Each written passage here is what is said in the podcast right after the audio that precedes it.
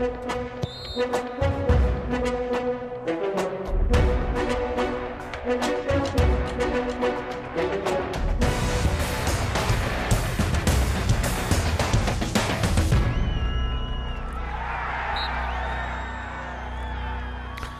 Bem-vindos a mais um jogo jogado na TSF. Às segundas-feiras, Luís Freitas Lobo e João Rosado falam de futebol. Isto depois de um clássico importantíssimo no contexto atual da corrida pelo título entre Benfica e Futebol Clube do Porto. Temos aqui outros assuntos que vão para lá do, do clássico. Uh, meu, meus caros, uh, bem-vindos. Uh, como eu dizia na, na, introdução, vocês estão aqui para falar de futebol, mas uh, hoje vamos abrir aqui uma pequena exceção, uh, porque, embora isto tenha acontecido num jogo de futebol, não tem rigorosamente nada a ver com a matéria de fundo. O problema é que sucedeu, já toda a gente percebeu que eu estou a referir-me ao jogo entre o Rio Tinto e o, e o Canelas e aquela agressão ao árbitro do, do jogo por parte de um jogador do, do, do Canelas. Eh, e isto levantou durante todo o dia de hoje uma enormíssima discussão de praticamente todos os setores à volta dos problemas relacionados com a forma como eh, a violência eh, e a instabilidade vária vive neste momento instalada no, no futebol português. Bem, sem que estamos a, aqui a referirmos a futebol amador, mas o clima global no futebol português não é propriamente famoso no que diz respeito a este tipo de, de situações. Uh, João Rosado, uh, começaria por ti, uh, não exatamente para falar da situação em si, porque todos nós a condenamos de forma categórica, porque isto é inqualificável, mas olhando para, para o contexto, para o contexto global, e numa altura em que se aproximam grandes decisões no que respeita a títulos, nomeadamente. Boa noite a todos. Em primeiro lugar, um abraço para o Luís. Parece-me. Viva Luís. Parece-me que esta questão realmente tem que ser uh, analisada e escrutinada na sua base, olhando para os aspectos uh, estruturais, olhando para esse contexto global. As coisas uh, no futebol português normalmente aquecem quando em causa estão, do ponto de vista desportivo, questões muito importantes, sobretudo quando há uma bipolarização entre dois clubes o ano passado, eh, em matéria desportiva, assistimos a uma corrida entre Benfica e Sporting pelo título nacional. Este ano, aparentemente, ainda falta campeonato, mas aparentemente será Benfica e Porto. Eh, uma destas equipas será campeã nacional, portanto, a corrida estará resumida a estes dois emblemas.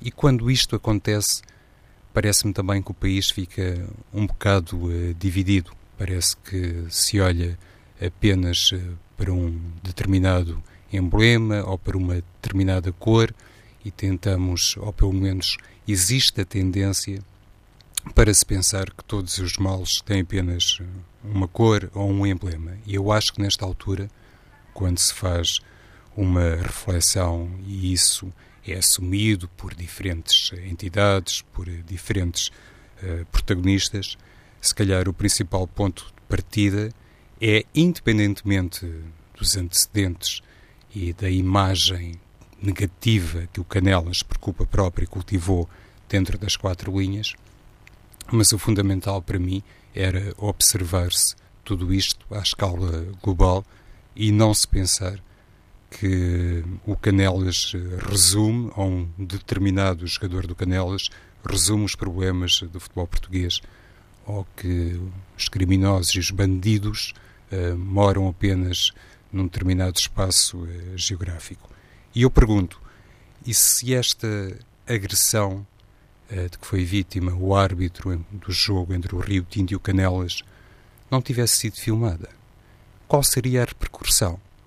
O que é que hoje estaria a ser debatido?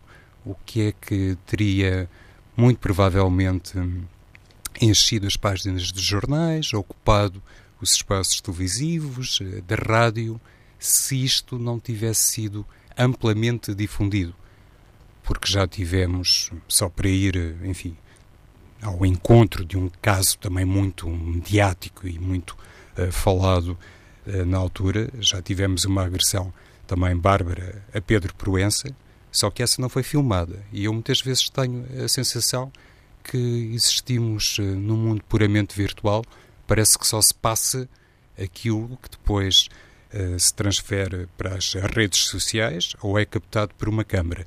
O que não é mostrado, o que não é exibido, um, ehm, fica quase aquela ideia. Eu tenho essa, mais do que uma ideia, tenho essa convicção. Parece que tudo é metido por baixo do tapete e que nada aconteceu. Já aconteceram coisas muito graves no futebol português nos últimos 10, 20, 30 anos.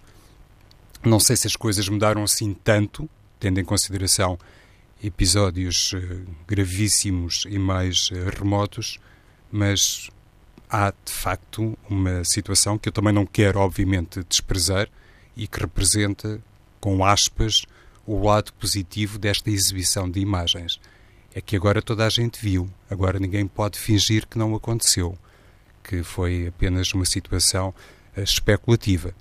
E é com base nesta um, evidência, com base nestas provas, e já agora, se me permitem, também com base nesta ideia de que há muitos culpados em diferentes contextos, não apenas uh, num determinado ângulo, e isso para mim seria determinante para finalmente se poder caminhar num sentido globalmente positivo do futebol português e não completamente sectário como eu acho que às vezes é observável. Luís Fertas Lobo. Repara, em primeiro lugar, boa tarde e um grande abraço a todos. O que é que acho que eu te diga? Eu, eu, sinceramente, eh, eu já o referi aqui há tempos, há pouco tempo. Estávamos, penso que foi com o Zé Conceiro, eh, a propósito de outras coisas estávamos a falar. Acho que o país endoideceu, basicamente. Eu acho que isto é uma questão que ultrapassa claramente o, o, o futebol não, não quero aqui fazer uma interpretação sociológica disto tudo, mas é uma questão de uma crise de valores e de princípios que são tra transversais a muitos setores de atividade. Estamos a falar da questão do futebol, nesse caso, os jogantes com emoções mais, mais primárias, eh, excessivas e selvagens, elas são promovidas e incentivadas durante toda a semana por pessoas responsáveis. Uh, e essas, de facto, é que são as pessoas que, com quem devemos, neste momento, apontar o dedo porque, como é evidente, uh, uh, e neste momento, o meu principal foco de preocupação de, é mais com, com, o árbitro e com a sua família, portanto, que em relação a esta situação, como é evidente. Uh, e claro que depois é um caso de polícia e que os órgãos responsáveis judiciais irão tomar conta. Uh, agora, depois disto tudo, em torno disto tudo, há uma moldura de irresponsabilidade por parte das pessoas que, que têm a, a, responsabilidade de transmitir princípios e valores culturais e de, e de, e de saber estar na vida, porque é mesmo isso, saber estar na vida e sabendo estar na vida, depois é que sabe estar em todas as atividades, e neste caso no futebol, e essas pessoas não o fazem, como é lógico. Uh, e já o disse várias vezes, e que a comunicação social tem uma responsabilidade enorme nesse tipo de situações, porque promove claramente eh, todas as semanas este tipo de, de, de incendiários, claramente. Uh, em vez de promover outro tipo de, de cultura desportiva, promove-se exatamente uma cultura desportiva de ódio e de insulto gratuito. Uh, e de, de, incitar exatamente a comportamentos depois que nas bancadas ultrapassam os limites mais básicos daquilo que é uma sociedade minimamente organizada. E, portanto, estamos neste ponto. Uh, uh, repara, falar no caso em si não vale a pena, é uma agressão. Uh, mas já te disse, é, disseste que é futebol distrital. É, este ano também já vimos na, na, primeira divisão, num jogo particular, um jogador a agredir um, um árbitro, à bufetada, o Diego Souza. e, portanto, está suspenso até o final da época por causa disso. eu só me admiro que isto não aconteça mais vezes sinceramente. Só me admira que isto não aconteça mais vezes. Da maneira como todas as semanas são incendiados os ambientes, só me admira que isto não aconteça mais vezes. E então, se depois vais mesmo ao subterrâneo, mesmo está ao lado mais do. Estás a falar das, questões das. ali hoje, do número de agressões que já há nas divisões ditas distritais, é uma coisa, é uma coisa assustadora. metes lá mais polícias, podes meter mais policiamento. Não impedes, no entanto, que as coisas aconteçam. Não impedes. Podes reprimir mais as coisas, uh, como é evidente. Agora, não podes depois mudar o comportamento das pessoas. Portanto, isso tem a ver com educação, tem a ver com, com, com educação, ponto, com, com, cultura de vida, saber estar. E neste país, claramente, isso perdeu-se nos últimos anos. Perdeu-se, claramente. E, uh, porque não me venham que, é, é uma crise de jornais, é uma crise de princípios e valores, porque senão só, só, nenhum deles vendia, não é? Repara, é um assunto que, que, me sinto um bocado inconfortável em falar. Acho que vamos a falar de futebol, porque não, senão digo coisas que não, acho que não devo dizer. Perdão, posto isto, mas estou a falar de futebol. Ora bem, tivemos um clássico, deu empate, no respeito à classificação ficou tudo exatamente na, na mesma. João, ia só acrescentar o quê? Não, ia só concordar com o Luís. Uh, há pouco frisavas, uh, Luís, que uh, perante determinados temas podemos nós próprios também ter uma ou outra uh, avaliação uh, menos própria, mas há uma coisa que se me Nós não, eu não digo nós. Eu, nós, eu faço, tenho um orgulho enorme de fazer parte aqui de um programa com, em que nós falamos pela positiva do desporto e promovemos o futebol. Temos as nossas análises, nossas opiniões que as pessoas podem discordar. Agora, daqui não sai nenhum insulto, daqui não sai nenhum incentivo à violência, como eu vejo acontecer todas as semanas nas televisões e nas rádios portuguesas. Era precisamente portanto, É isto, pura e simplesmente isto. E, é isto, e também depois que leio também em editoriais de jornais. E, portanto, é isto que acontece na, na sociedade portuguesa. E depois estão à espera de quê? Estão à espera que as pessoas se comportem como? Se todas as semanas incentivam isso, agora aqui nós temos exatamente uma postura diferente. Exato, é? era, isso que eu iria focar eh, de seguida, muito brevemente, porque quando há pouco disseste vou-me calar para não dizer qualquer coisa que possa eventualmente Sim, não representar vale depois acho, um, um acho arrependimento. Não, não, vale a Sim. pena, Luís, mas iria sublinhar esse aspecto que destacaste e que tem a ver com o tal um, exército mediático que alguns Exatamente. clubes têm ao seu serviço Sim. e que depois uh, contribui, ratificando, uh, se me deres licença a tua opinião, e que depois claro. contribui para todo este clima Exato. que nos deixa perante depois esta triste conclusão. São as mesmas pessoas que formatam, que comandam esses exércitos mediáticos que agora Uh, não sei se fingem ou não, mas parece é. que estão muito surpreendidas e muito escandalizadas. E isso tem que mudar. É isso mesmo, é isso mesmo, é crocodilos. Então, futebol. O Futebol Clube do Porto foi à luz, deu empate com o Benfica, no topo da classificação tudo na mesma, o Benfica com um ponto de vantagem, mas eh, a questão é que, enfim, objetivamente é isto, a partir de agora, apenas o Benfica depende de si próprio para, para ser campeão. Uh, e olhando aqui para o, o, calendário, já agora faço aqui um inventário rápido e depois deixaria a discussão uh, do, do, clássico propriamente dito, barra aquilo que se segue para, para vocês refletirem. O, o Benfica uh, vai jogar em vai jogar fora com Moreirense, Sporting, Rio Ave e Boa Vista e em casa Marítimo, Estoril e Vitória de Guimarães. O Futebol Clube do Porto fora Braga, Chaves, Marítimo e Moreirense e em casa Belenenses, Feirense e Passos de Ferreira. Este é o cenário daqui para a frente em relação aos dois que vão uh, lá em cima na classificação. Uh, uh, Luís, olhando para aquilo que o clássico deu e olhando também para isto, enfim, o que é que, o que, é que se pode dizer? E João, a mesma coisa, a conversa está aberta para os dois. Ah, vamos ver, agora será um clássico à distância, não é? São sete jogos, sete finais em que. Nesta altura, elencaste aí as equipas que cada, cada um vai, vai defrontar. Claro que salta à vista o, o derby que falta, que falta jogar, o Sporting Benfica, mas hum, não me parece que seja por aí, sinceramente, que, que o campeonato se vá, se vá decidir ou que possa existir essa inversão que, que o Porto ainda eh, tem, tem essa ambição de, na classificação de passar para o primeiro lugar. Pode acontecer, claro, mas uh, não, eu acho que as equipas podem perfeitamente perder mais pontos ao longo dessas, dessas sete jornadas. Uh, agora, neste momento, uh, e depois de ver o que foi, que foi o clássico, é difícil isolar só aquele jogo do resto de todos, o, todo o campeonato. nomeadamente a jornada anterior, em que o Porto tinha perdido a oportunidade, no jogo em casa com o Vitória, de Setúbal, de passar para primeiro lugar. e, portanto, entrou na luz em segundo. Uh, e percebeu-se que, Foi um bom jogo, acho que as duas equipas fizeram, fizeram, fizeram um bom jogo, tiveram um, controlos alternados, não ia dizer domínios, mas foram controlos alternados. Acho que o jogo fica marcado por aquilo que foi a entrada forte do Benfica. Acho que isso, de facto, meteu medo no Porto. Uh, o Porto não conseguiu entrar bem no jogo e o Benfica entrou muito bem, faz um gol cedo. Uh, e, e, e, ali teve a hipótese, na minha, na minha leitura, de agarrar o jogo uh, de uma forma mais, mais, mais convincente, uma afirmação de personalidade que depois pudesse aparecer já em cima de uma vantagem de, de 1-0 e de deixar o Porto atordoado.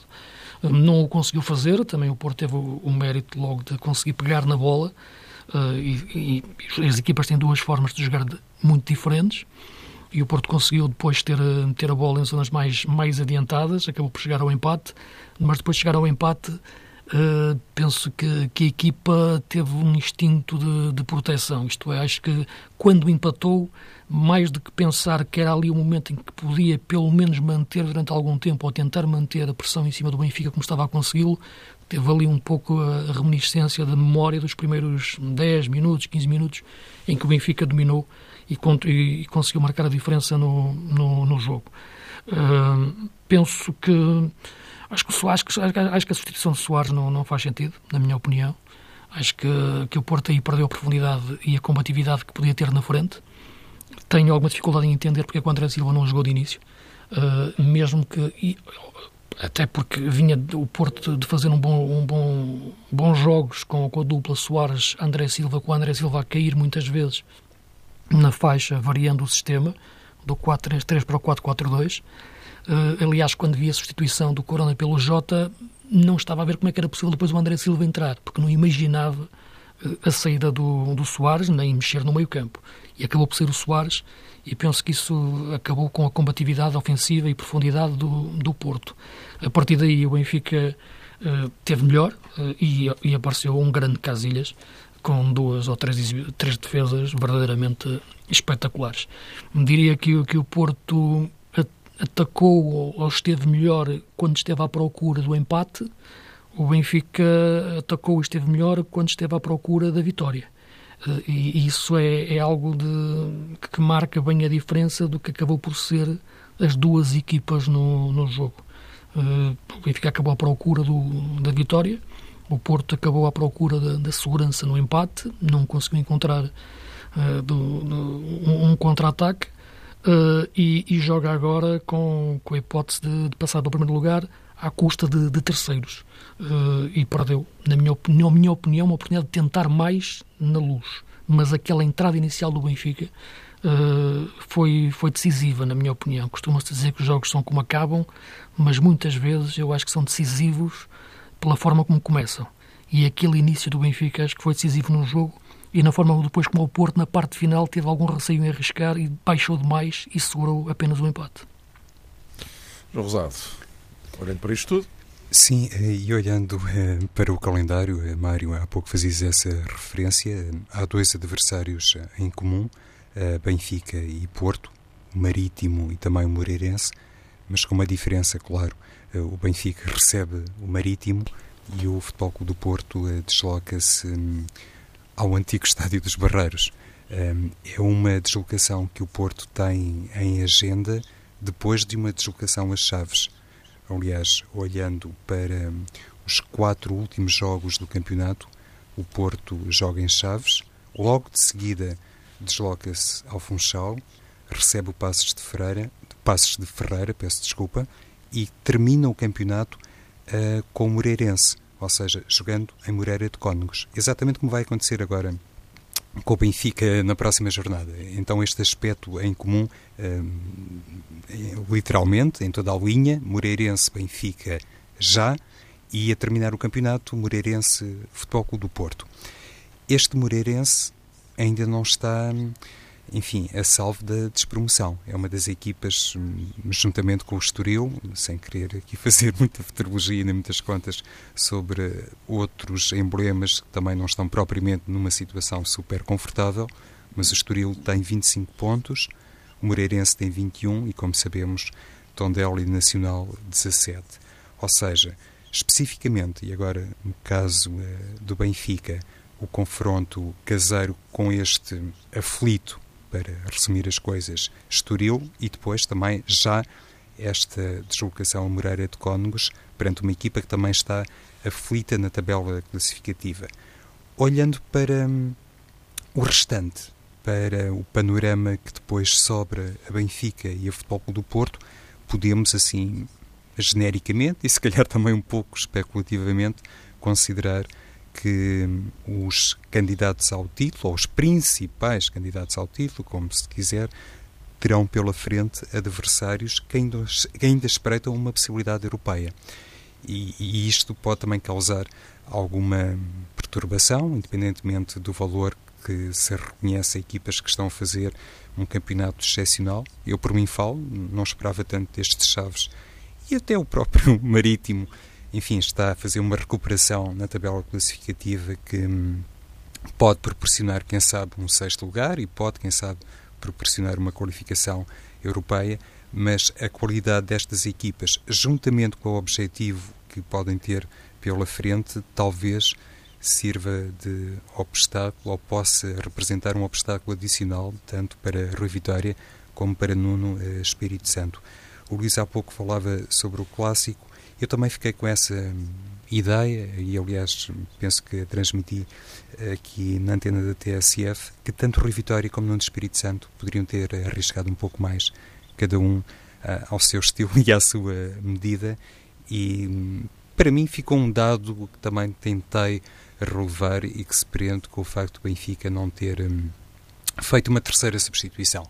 Não estava obrigado a isso, os regulamentos não apontam nesse sentido, nem muitas vezes isso é, significa automaticamente vantagem sobre o opositor, mas no fundo o que quero aqui entroncar, talvez lançando uma segunda ideia sobre o clássico, é que hum, Zivkovic ficou no banco do Benfica e Rui Vitória ainda não terá resolvido aquela questão do meio campo, que para mim é fundamental. Temos debatido isso aqui em inúmeras oportunidades, a ausência de um terceiro médio na equipa benfiquista. Eu recordo-me quando fizemos a projeção do jogo, é, tanto eu como o Luís falámos da eventual colocação de Pizzi num corredor uh, lateral. Isso não se verificou no jogo e deixa realmente aqui, uh, digamos que um grande ponto de interrogação sobre como é que este Benfica se pode um, acomodar quando voltar a sentir outra vez a necessidade de ter uh, o tal terceiro jogador no meio campo. Pois lá está, é que, é que, não sentiu essa necessidade. Eu acho que essa é a principal crítica que se pode fazer ao Porto depois de ter marcado o gol do empate. Porque naquela altura, estando a ver o jogo, não estava a comentar em direto, estava a ver o jogo, portanto, tranquilamente em casa. Uh, aquilo que estava a ver é que naquele momento o Benfica ia sentir a necessidade de meter o terceiro médio. Se o Porto mantivesse essa pressão alta que estava a conseguir e, e depois recuperando a bola e tendo a bola, uh, em largura e, e construindo bem, uh, o Benfica ia, ter, ia sentir o tal déficit que falamos aqui muitas vezes nos jogos grandes de, de, do terceiro médio. E tem, tem, no jogo do Dragão conseguiu reequilibrar o jogo a partir do momento em que meteu o André Horta no, naquele, naquela altura e tirou um, um extremo.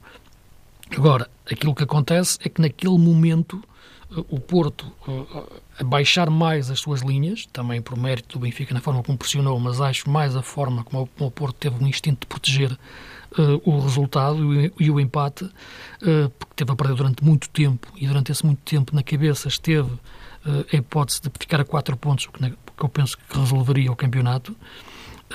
a verdade é que o Benfica acabou depois de de conseguir saltar esse momento em que precisa do terceiro médio. E conseguiu com dois médios puros, claro que há mais jogadores depois que ocupam esse espaço, nomeadamente o Jonas, que baixou bem, fez um bom jogo, talvez dos melhores jogos desta época que ele tem feito, em face das lesões e da limitação física que tem tido, conseguiu muitas vezes ocupar esse espaço de, entre linhas de terceiro médio, ou de baixar algumas vezes, mas a verdade é que o Porto não conseguiu forçar o Benfica a sentir a necessidade, essa necessidade. Por isso, essa questão, muitas vezes, da inferioridade numérica ou superioridade numérica que se pode ter em termos de estrutura no papel, não se reflete em campo em face da forma como os blocos se colocam e se movimentam depois na ocupação dos espaços sobretudo a questão do, dos médios, que é onde as equipas crescem ou encolhem, como, como gosto de dizer. E, portanto, o Benfica com Pizzi e Samaris, claro, conseguiu ganhar, ganhar o meio-campo e o corredor central eh, em construção de, de, de, jogo naquele, naquele momento, sem ter, sem, sem ter a necessidade de meter um médio para controlar melhor o jogo. Uh, na, na, fase mais que poderia ser mais, mais crítica. Uh, a questão, a questão, dos extremos é aquilo que temos falado. E, e, e por acaso, na semana, na semana passada, eu lançava a hipótese do Rafa jogar de início e, e confirmou-se. Agora, penso que o Porto preparou-se bem para, para fechar as faixas e ter essa capacidade de, de marcar bem o, o, que é, o que é o jogo forte do, do Benfica a nível, a nível exterior.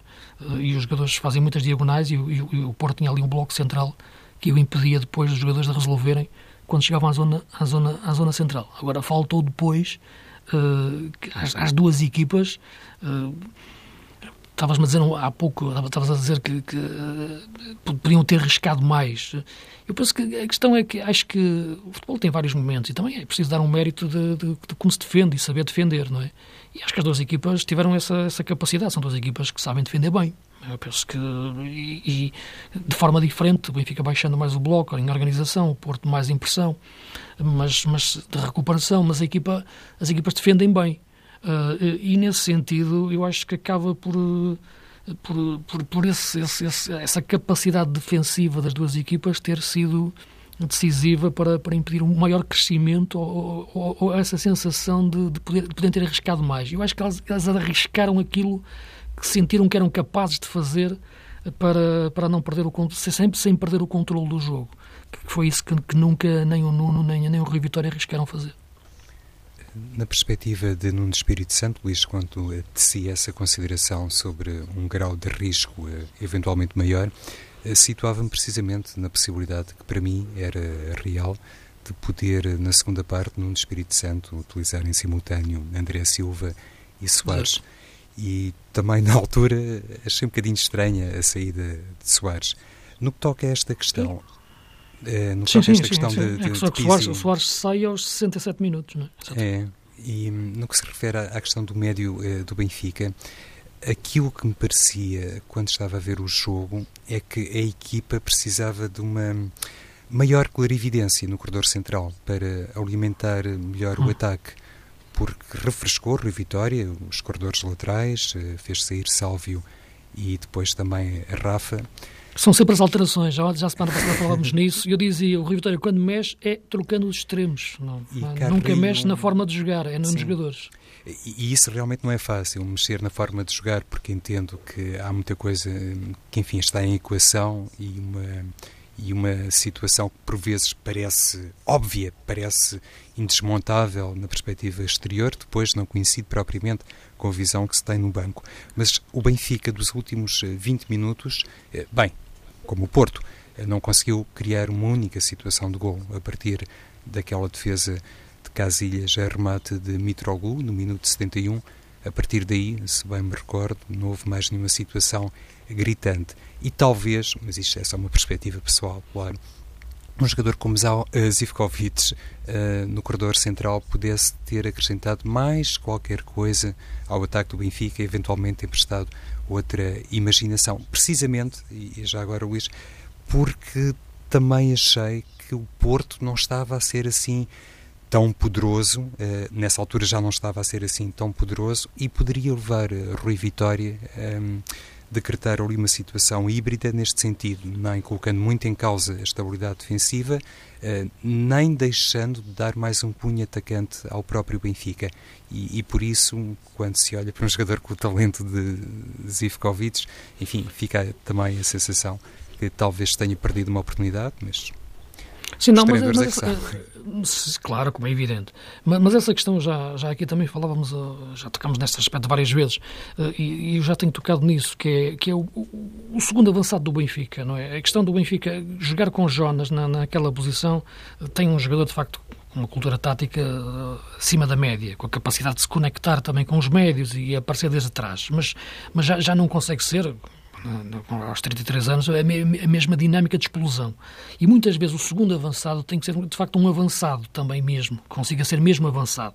Eh, e nesse aspecto, já, já lhes falava, falava nisso também na, na, na, jornada anterior, quando o Benfica empatou em Passos, eh, e, dizia, e, e, e, tocava no aspecto. O Rui Vitória mexeu na equipa, mexeu nos jogadores, mas não mexeu no jogo. Voltou a trocar os extremos, mexeu nos jogadores. O jogo, não. Para mexer no jogo, era meter o Sérvio por dentro, por exemplo. Naquela altura pensei no Sérvio, quando, porque era o jogador que estava para entrar e eu imaginava. Saía o Jonas e entrava o Sérvio. Eh, porque o Jonas naquele dia estava completamente enjaulado pela marcação do passo em bloco baixo. Eh, e lá está, a questão do segundo avançado do Benfica, eu acho que é, que é algo que, e agora falando na parte mais atacante, não, não, não do meio campo, é algo que não está a ser ainda bem trabalhado, não está, não, não está, não está explorado uh, uh, como uma, numa dinâmica ofensiva pura, de segundo avançado. Eh, como o Benfica já teve. O Rio Vitória tem uma ideia diferente para aquela posição. Uh, e, portanto, eu acho que essa questão, tu falaste no Zivkovic, como poderia falar na, na, no, no, no, no Sérvio, ou no, no, no, num jogador desse, dessas características, ou até o próprio Rafa, a jogar nas costas do, do, do, do Mitroglou, a aparecer desde trás. E, portanto, essa, essa posição é que eu acho que, que, que está pouco explorada e, acho, e aí sim mais do que mexias nos jogadores, mexias na forma de jogar. Era por aí. O Porto já tem essa facilidade, pela forma como referi, que tem quando joga o André Silva mais aberto ou mais por dentro e tira um extremo para o André Silva jogar solto, atrás do Soares ou em torno dele ou aqui na faixa. O Porto já consegue ter essa forma diferente de, de mexer no jogo e por isso digo de, de, que eu devia ter feito na luz. O Benfica não tem essa forma de mexer no jogo, tem a forma apenas de mexer nos jogadores. E a questão do, do homem que joga atrás do ponta de lança, eu penso que é que é, que é, que é muito importante nesse aspecto ofensivo. E, meus caros, estamos eh, na, na reta final, temos uns minutinhos, mas já estamos na ponta final, só que eu gostaria só de uh, conferir aqui a vossa opinião sobre dois assuntos. Uh, uhum. João, olhando aqui para o, o Sporting, mais uma vitória, lá continua paulatinamente a recuperar terreno em relação ao Benfica e Futebol Clube do Porto. Quatro pontos recuperados a cada um deles nas últimas duas jornadas, embora, evidentemente, esta última eh, derive muito de ter havido um Benfica-Porto e, portanto, ambos a perderem dois pontos eh, no mesmo jogo. Eh, de qualquer forma, este, este Sporting, como é que tu, tu olhas para, para este andamento do, do Sporting e aqui numa contagem decrescente para daqui a duas jornadas receber o Benfica? Eu, eu, apontaria mais um pouco nessa, nessa perspectiva. Até porque, aliás, como vocês já reconheceram, esse Sporting Benfica eh, pode ter aqui eh, alguma influência no andamento da, da coisa. Não quer dizer que seja determinante. Eu, e há duas jornadas antes claro, disso. E né, há duas jornadas é. antes, ah, evidentemente, claro. Mas agora na perspectiva estrita do Sporting. E depois, e depois, depois mais quatro. Claro, claro. Mas sim, desculpa, força, força, sim, força, sim, Mas na perspectiva estrita do, do, do Sporting. Sim, sim. É? Sim, estamos à vontade. Um, é verdade isso que o Sporting vai ter um, agora para já a recepção ao Boa Vista e depois desloca-se ao Bonfim, enfim, um estádio que, exemplo do que acontece com o Benfica, não deixa particularmente boas memórias aos adeptos leoninos e depois então o confronto caseiro é, é, com o Benfica. É curioso que o Sporting tem no calendário quatro adversários em comum com o Futebol Clube do Porto. Joga com Braga, com Bolonenses, com Feirense e com o Desportivo de Chaves. Embora, tal qual há pouco tentei explicar a propósito das coincidências de calendário entre Benfica e Porto, apenas no que se refere aos duelos do Sporting com o Portugal com o Sporting Braga e com o Bolonenses, existe aqui um paralelo total com aquilo que falta fazer no calendário ao Futebol do Porto. O Porto vai jogar agora em casa com o Bolonenses, o Sporting também fará isso, depois da deslocação a Braga, onde também o Futebol do Porto tem que jogar. Enfim, nesta altura não parece realmente muito um, crível que Jorge Jesus, e penso que o treinador do Sporting fez uma referência sobre isso, acredite verdadeiramente na possibilidade de chegar ao primeiro lugar uh, do campeonato. Mas ele disse que o Benfica e o Porto devem ter muitos créditos.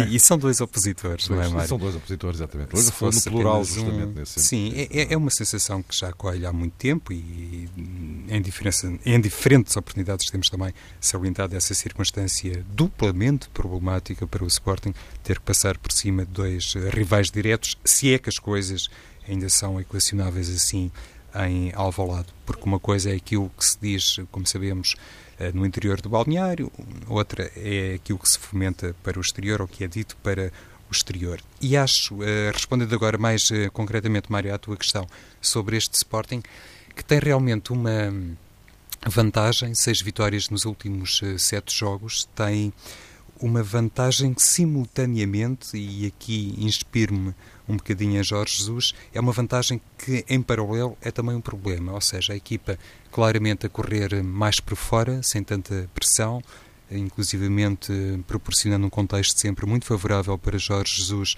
enfim, exercitar aquelas soluções, ou se quisermos neste momento a solução atendendo à ausência de Adrian para a posição 8 e este Sporting mais descontraído, eventualmente menos responsabilizado, com menor eh, pressão, parece que lida melhor com determinadas marchas eh, do marcador e solta-se um bocadinho mais. Mas depois, atendendo àquilo também disse o treinador assim que finalizou, no pós-jogo com o Aroca, é também necessário que os jogadores não deixem que essa vantagem se transforme num aspecto negativo. O Sporting tem sempre a obrigação de vencer e esse foco deve ser eh, mantido.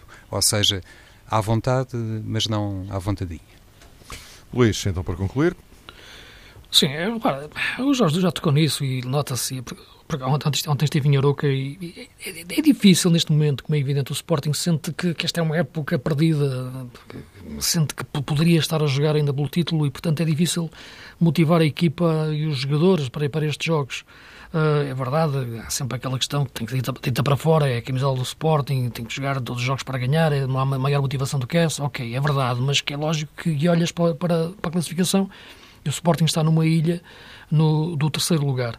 Uh, mesmo assim, eu acho que a equipa está, está consistente. E acho que, que, que, os jogadores ontem reagiram bem a um gol cedo do, do Oroca e deram bem a, a, volta ao resultado.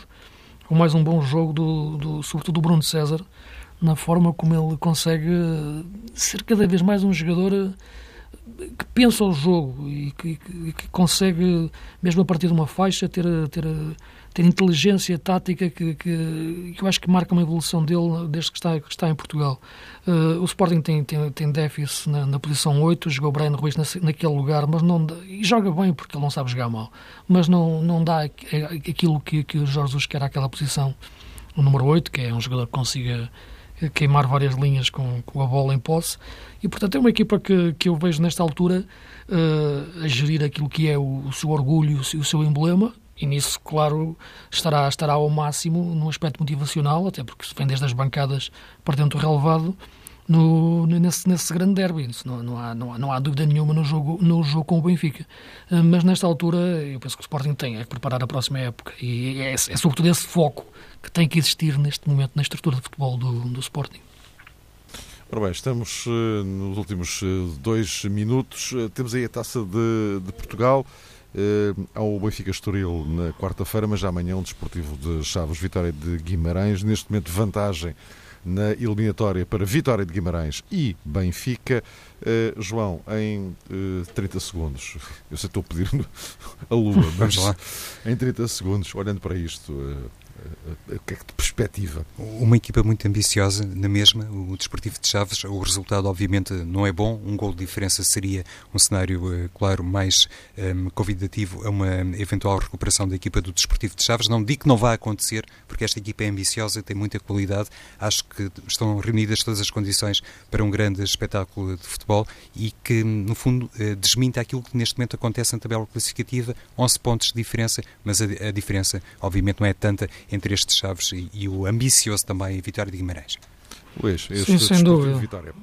Não, um grande jogo. Estarei lá amanhã com todo, com todo o prazer e com, com, toda a vontade. É um jogo que dá vontade de ver, que dá vontade de comentar. São duas grandes equipas muito bem orientadas, com duas grandes massas associativas. O ambiente que se vive em Chaves nos dias dos jogos é fantástico. O Vitória vai levar um exército de adeptos também fantásticos e, portanto, será, será um grande jogo. Está, está 2-0, é verdade, mas o Ricardo Soares montou bem esta equipa de Chaves, já poupou um pouco no jogo contra o Passos e vai dar tudo para marcar um golo e reabrir completamente a eliminatória. O Vitória está, está num grande momento, chegou ao quarto lugar esta jornada, em face também do empate do Braga, e portanto acho que é, que é um, grande, um grande jogo. Duas grandes equipas do nosso campeonato, com duas grandes massas associativas, duas grandes cidades de futebol, e é de facto uma grande meia-final e faz bem ao futebol português. Chaves e Vitória de Guimarães na meia-final da taça. E nós voltamos para a semana.